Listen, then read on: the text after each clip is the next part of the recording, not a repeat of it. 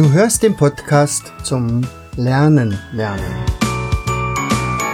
Von und mit Jens Vogt, Leiter der Akademie für Lernmethoden. Bring dein Hirn zum Leuchten.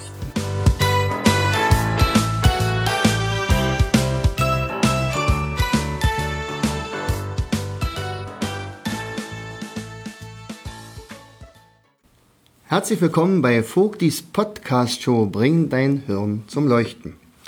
Heute bin ich in Magdeburg, in, und genau genommen in der IGS Willy Brandt Magdeburg, eine ganz besondere Schule.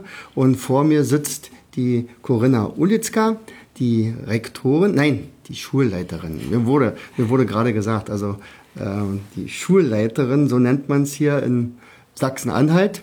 Ähm, und sie leitet diese Schule schon eine ganze Weile, aber wie lange, das wird sie schon uns noch erklären. Also ich freue mich riesig, dass ich hier ähm, ja, aufschlagen durfte, und zwar in diesem Jahr schon zweimal, äh, unter anderem als Referent für Lehrer, für Schüler, für Eltern und so weiter.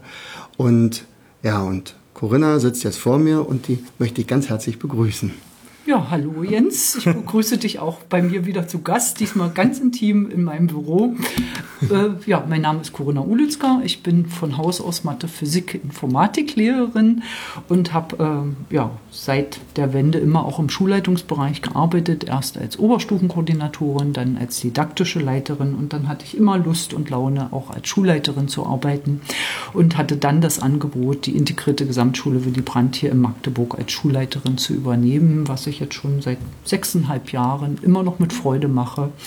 Und ich denke, wir haben an unserer Schule in dieser Zeit eine ganze Menge geschafft und erreicht.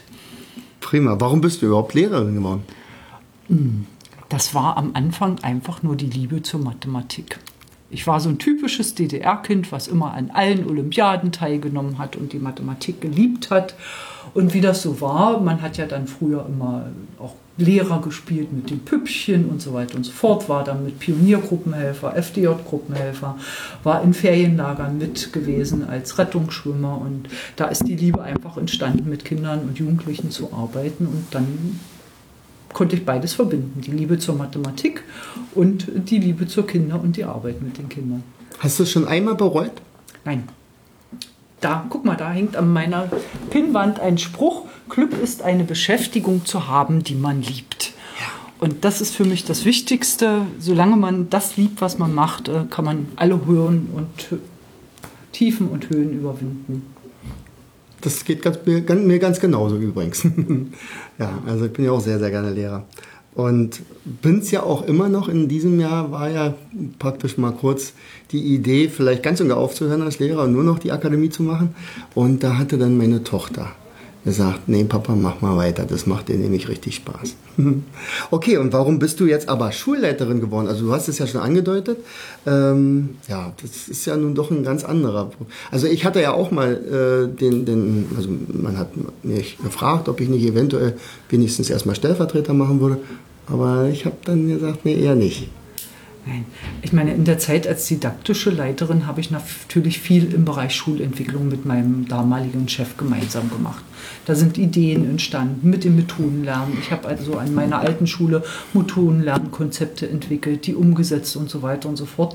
Und man bekommt ja dann noch Einblicke in andere Schulen, was noch alles möglich ist. Und äh, selber gestalten, mithilfe von Kollegen, geht natürlich nur, wenn man selber Schulleiterin ist. Ne, man kann mhm. zwar als didaktische Leiterin schon viel bewirken, aber noch mehr Möglichkeiten hat man natürlich, wenn man eine Schule selbst leitet und dann auch Partner und äh, Mitinteressenten findet. Und das ist mir zum Glück an unserer Schule gelungen. Und man kann einfach richtig gute Schule entwickeln. Und das war immer mein Ziel und äh, das werde ich auch, bis ich zur Rente gehe, weitermachen, um für die Kinder und Jugendlichen einfach eine tolle Schule zu haben, dass sie gerne in die Schule gehen und sagen, Mensch, ich bin stolz, Schüler der IGS Willy Brandt zu sein. Wir sind ja auch zueinander gekommen durch eine Kollegin von dir. Ja. Die Katrin Flügel. Ja. Wie ist denn das gekommen überhaupt? Naja, Katrin Flüge ist ja bei uns äh, Ganztagskoordinatorin und hm. sie ist ja schon lange Fan von deinen Lernmethoden und so weiter und so fort. Und wir haben uns ja dann als Referentschule, oder wir wurden ausgezeichnet als Referentschule und haben dann natürlich, nee, umgedreht eigentlich haben wir uns entwickelt und dann sind wir Referenzschule geworden. Mhm. Und Katrin hat im Prinzip die ganzen Ideen von euch immer schon im Kopf und hat immer schon geschwärmt davon. Aber am Anfang hatte ich noch gar nicht die Zeit und die Ruhe, weil ich sag mal, so einen Job, so eine ganze Schule zu übernehmen, das dauert erst mal drei Jahre, ehe man das so einigermaßen mhm. ins Laufen bekommt.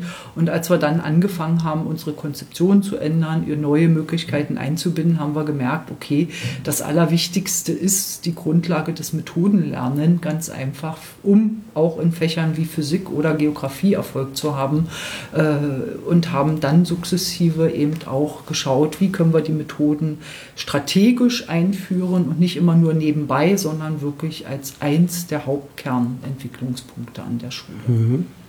Äh, wenn man jetzt das Verhältnis betrachtet, also Schulleiterin zu sein und Lehrerin hier an der Schule. Äh, wie ist denn ungefähr der vom, vom Arbeitsaufwand her? Ja, ich bin eigentlich nur noch ganz, ganz wenig Lehrerin. Mhm. Ich kann nur noch äh, sechs Stunden geben. Äh, ich habe 17 Abminderungsstunden von den 25 und ich habe immer so viel Überstunden, dass ich immer zwei noch verrechnen darf. Also ich bin wirklich nur sechs Stunden im Unterricht. Äh, mit den Schülern. Und äh, das ist immer die Zeit, wo ich dann zu meinen Sekretären sage, ich gehe mich jetzt erholen. ich gehe mal in den Unterricht mich erholen. Das, ja, genau. Wenn das mal jeder Lehrer von seinen Stunden sagen würde, oder? Ja gut, aber naja. es ist ein Unterschied, ob ich 25 Stunden in ganz, ganz vielen Klassenstufen ja, gebe oder mal nur vier Stunden Mathematik in einer Klasse und dann mal noch ein bisschen Informatik oder einen Förderkurs mhm. oder so. Das ist schon was anderes. Also da habe ich auch Hochachtung vor jedem Lehrer, der die 25 Stunden im vollen Umfang mhm. jede Woche meistert.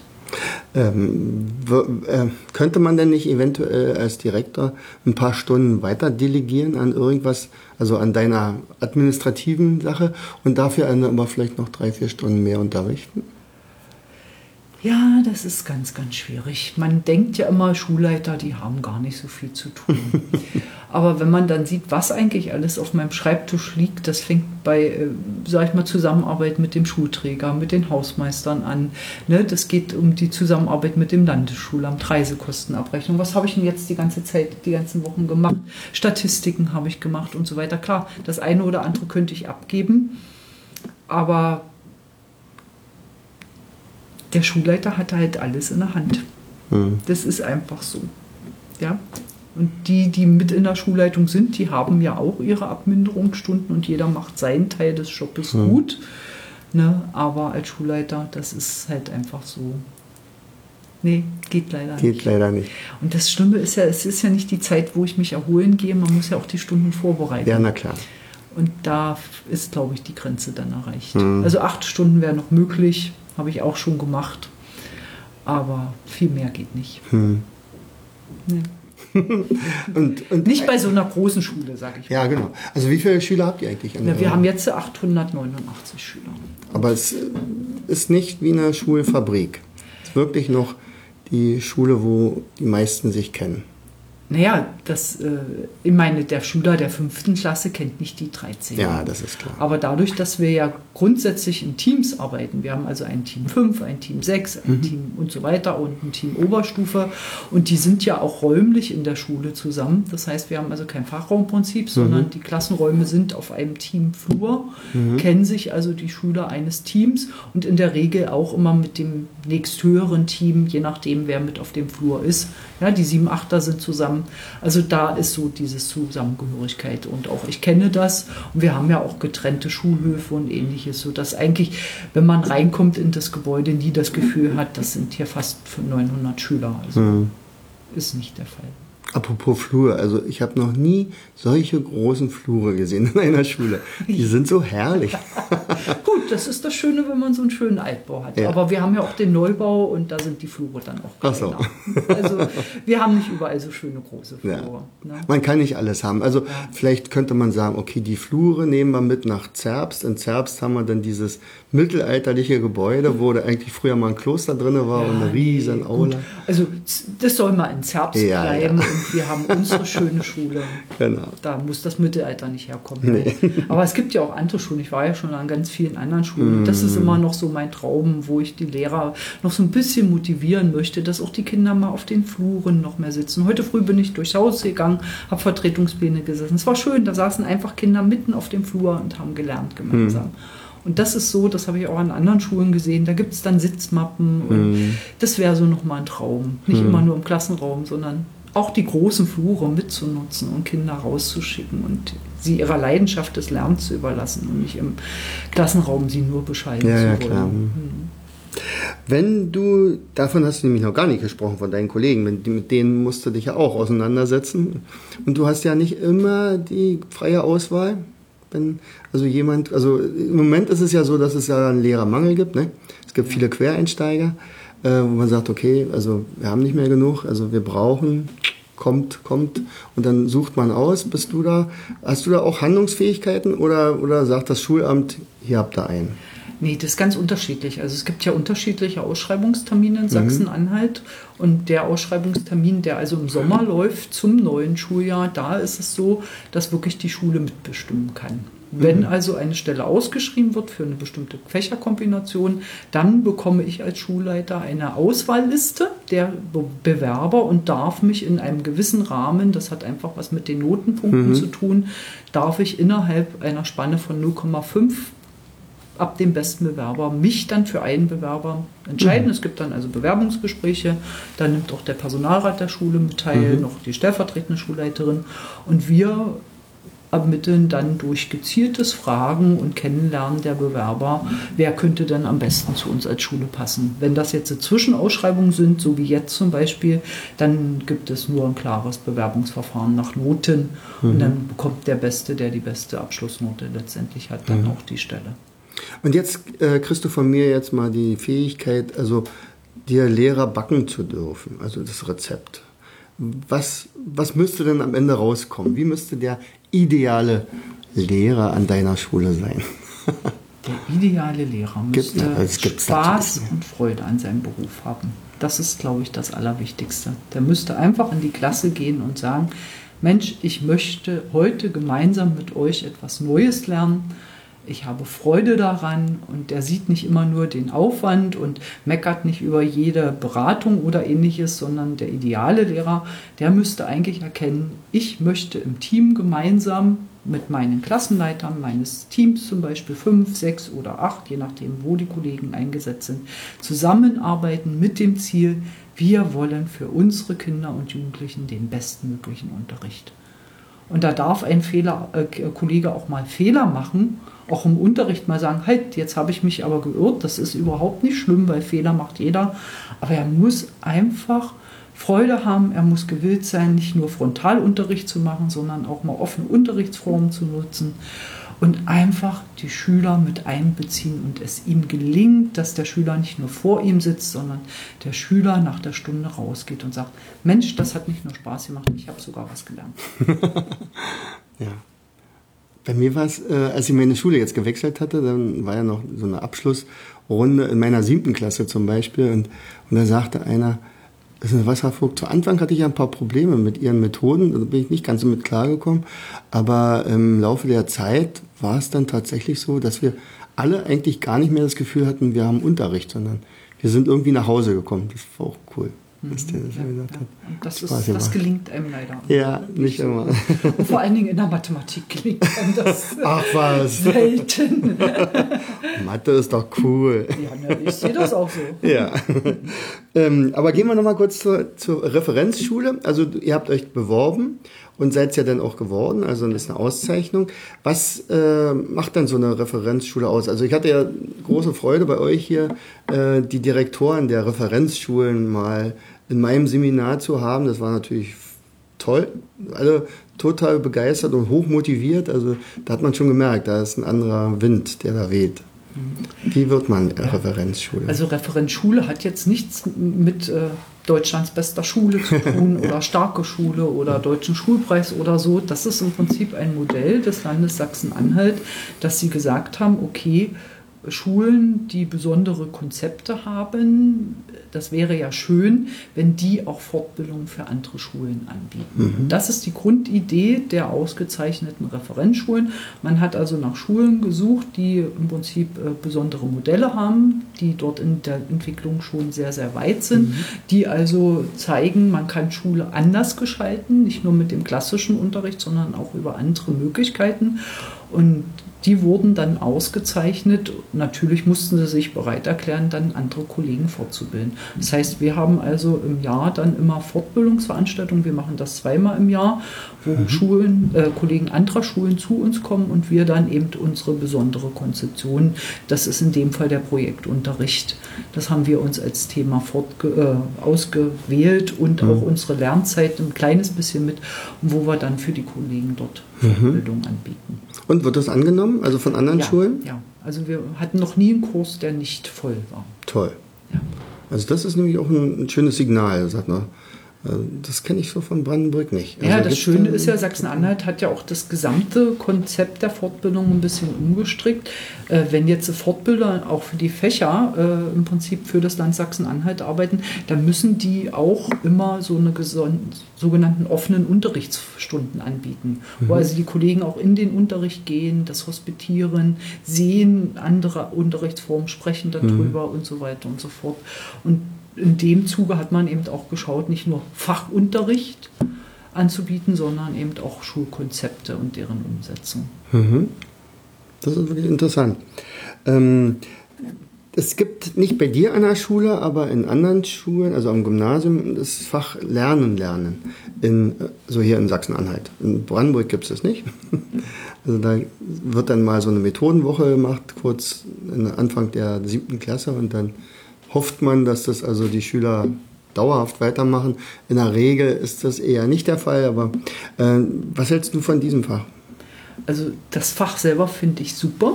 Das habe ich auch mitentwickelt in den Anfangsjahren, als das in Sachsen-Anhalt eingeführt wurde. Wir sind jetzt aber bei uns an der Schule einen Schritt weiter gegangen, dass wir gesagt haben, wir machen nicht das Fach als Extrafach, sondern wir binden die Inhalte, nämlich das Methodenlernen, nicht nur wie lerne ich lernen, sondern einen Schritt weiter. Wie lerne ich auch Methoden, Arbeitstechniken, um zum Beispiel Karikaturen zu interpretieren oder ähnliches. Also wir unterscheiden das wirklich in äh, eigentlich drei Methoden, nämlich einmal, wie lerne ich, wie eigne ich mir Wissen an, ne? wie behalte ich das in meinem Köpfchen mhm. drinne, dann aber auch die Methoden der Informationsbeschaffung und äh, Darstellung, Präsentation und die dritte große Gruppe sind eben unsere äh, Erfüllung von Arbeitsaufträgen, dass jeder Schüler weiß, wenn eben die Aufgabe heißt, vergleiche die und die Sachen, mit welcher Schrittfolge gehe ich vor, äh, um dann zum Ergebnis zu kommen. Also das sind für uns drei Inhalte, mhm. Methoden, Lernen, die wir im Projektunterricht immanent mit behandeln. Und auch im Fachunterricht dann die Kollegen dann anwenden mhm. lassen. Also da kann sich ja eigentlich kein Kollege bei dir von entziehen, oder? Nee.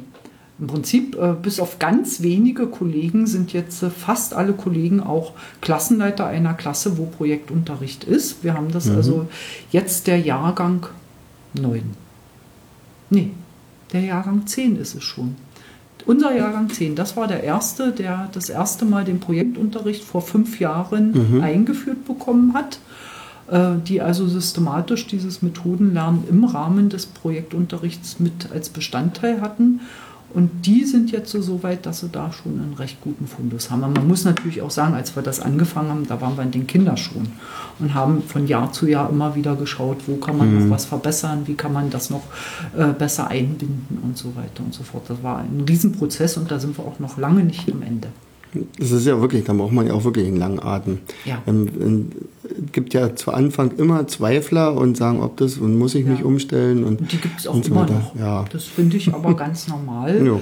Und äh, für mich sind eigentlich Rückmeldungen von Eltern dann im Schulelternrat oder von Schülern, die sagen, naja, ich habe jetzt eine Tochter in der Oberstufe, die hatte das alles noch nicht. Hm. Äh, meine kleine Tochter, die jetzt in der siebten Klasse ist, die kann besser Vorträge halten, die kann besser Mindmaps erstellen, die kann besser Texte lesen und sich da in Tabellen etwas herausschreiben als die große Tochter. Hm. Das ist äh, letztendlich das, was wir erreichen wollten. Und da haben wir hm. die Rückmeldung, dass das sowohl bei den Schülern als auch bei den Eltern als äh, ein großer Wissenszuwachs und Kompetenzzuwachs mhm. angerechnet.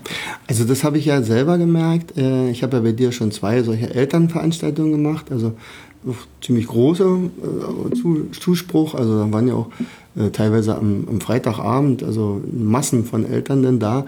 Äh, da hat man auch direkt gemerkt, wie aktiv sie integriert sind. Also wo wir sagen, wie, wie, wie begeistert sie auch sind, was das Lernen ihrer Kinder angeht. Also das auf jeden Fall, das merkt man. Und du merkst es aber mittlerweile auch direkt schon, also also es hat sich was entwickelt.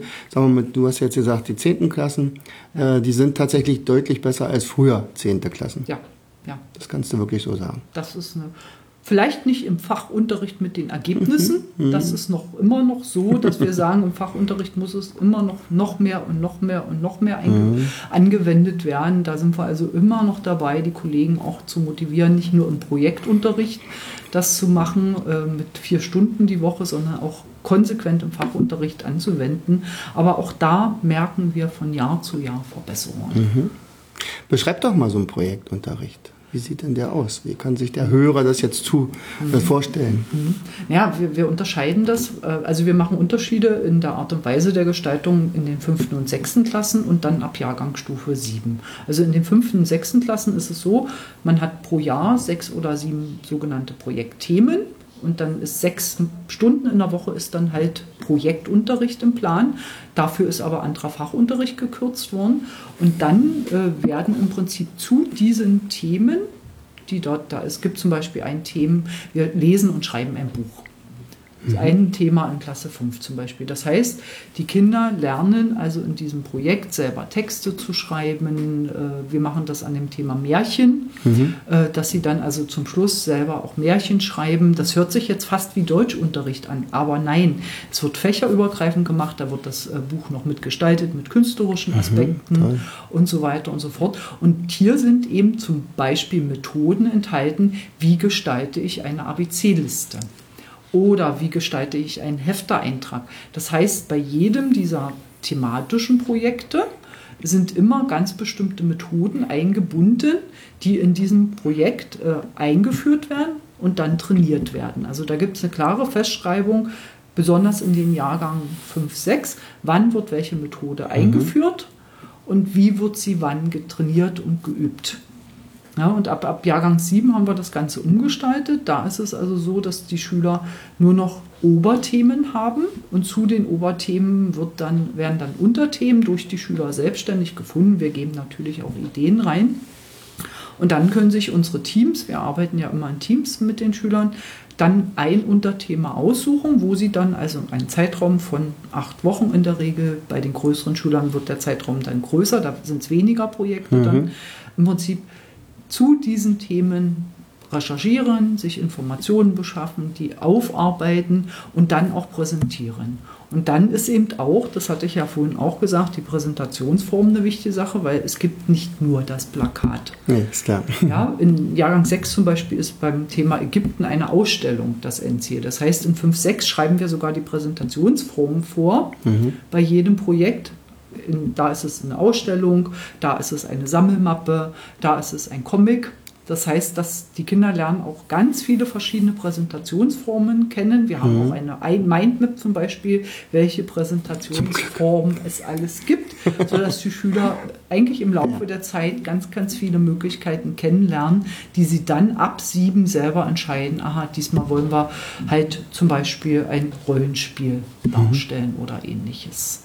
Na, und diese äh, Themen, die sie dann erarbeiten, präsentieren, die gehen dann aber auch in den Fachunterricht, zum Beispiel mit einem Vortrag ein, mit einer Note mhm. oder ähnliches. Ach so, also ähm, machen Sie denn diesen Vortrag dann nochmal? Nein, einmal. Ist unterschiedlich. Also manchmal ist es so, dass der Fachlehrer sagt, Mensch, äh, es reicht mir, wenn du das als Klassenleiter, also diesen Projektunterricht machen unsere Klassenleiter.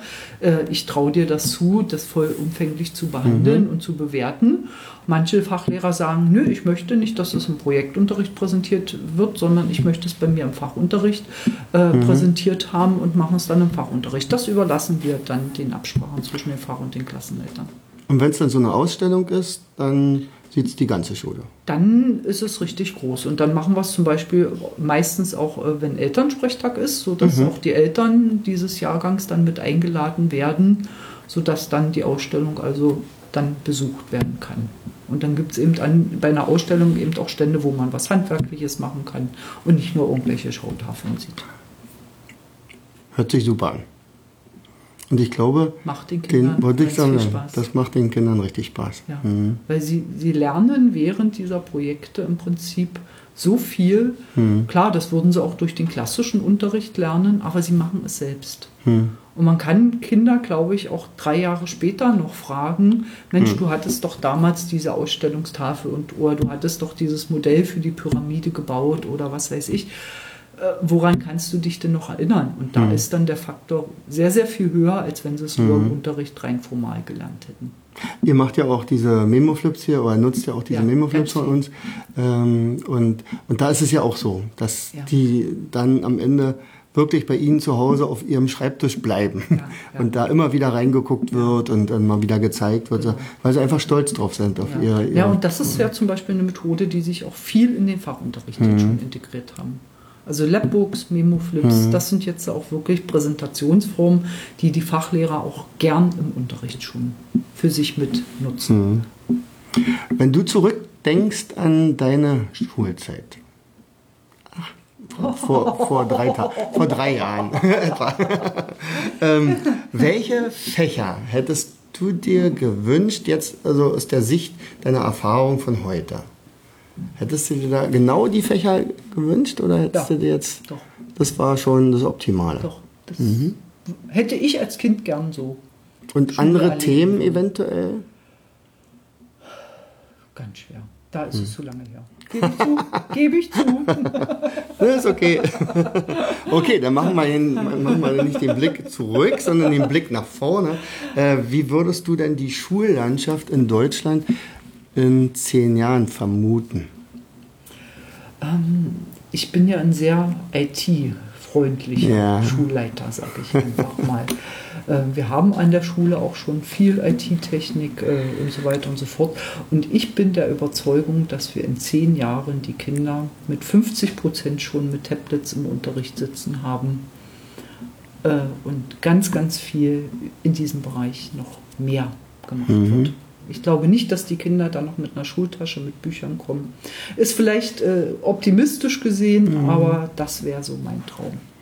Und das kann ich mir richtig gut vorstellen. Weil dann hätte man viel mehr Zeit, weil dann wird das Tafelbild vorne entwickelt, dann werden Fotos von äh, Präsentationsergebnissen gemacht. Und dann braucht man sich nicht mehr die Zeit nehmen, die noch abzuschreiben, wo eine Viertelstunde eigentlich kostbar ist, um irgendein mhm. Tafelbild zu übernehmen oder irgendetwas.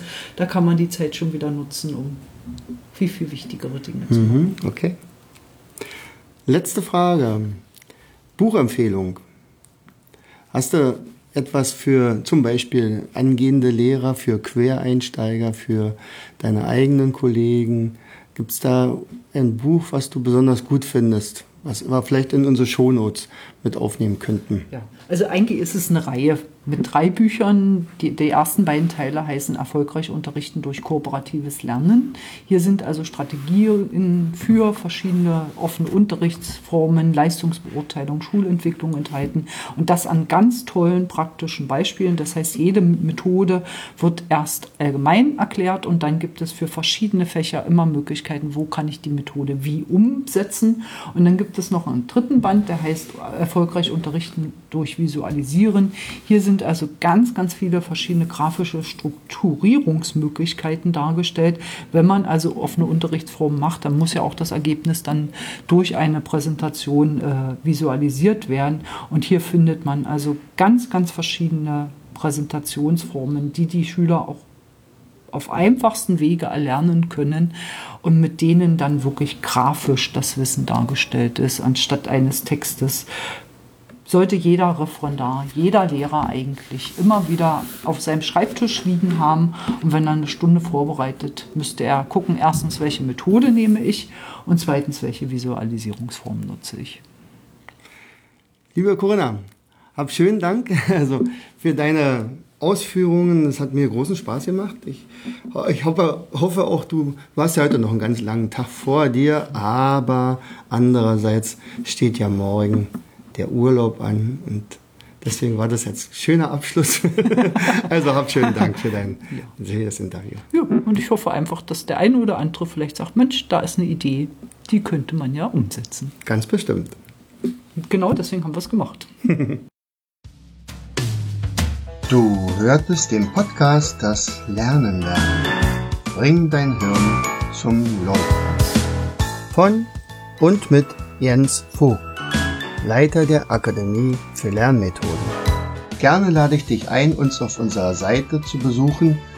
Klicke einfach auf www.afl-jv.de. Hier findest du weitere wertvolle Hinweise die dein Lernen leichter machen. In unserem Shop www.mindmaps-shop.de wirst du viele praxiserprobte Produkte rund ums Lernen finden. Bis zum nächsten Mal. Dein Jens.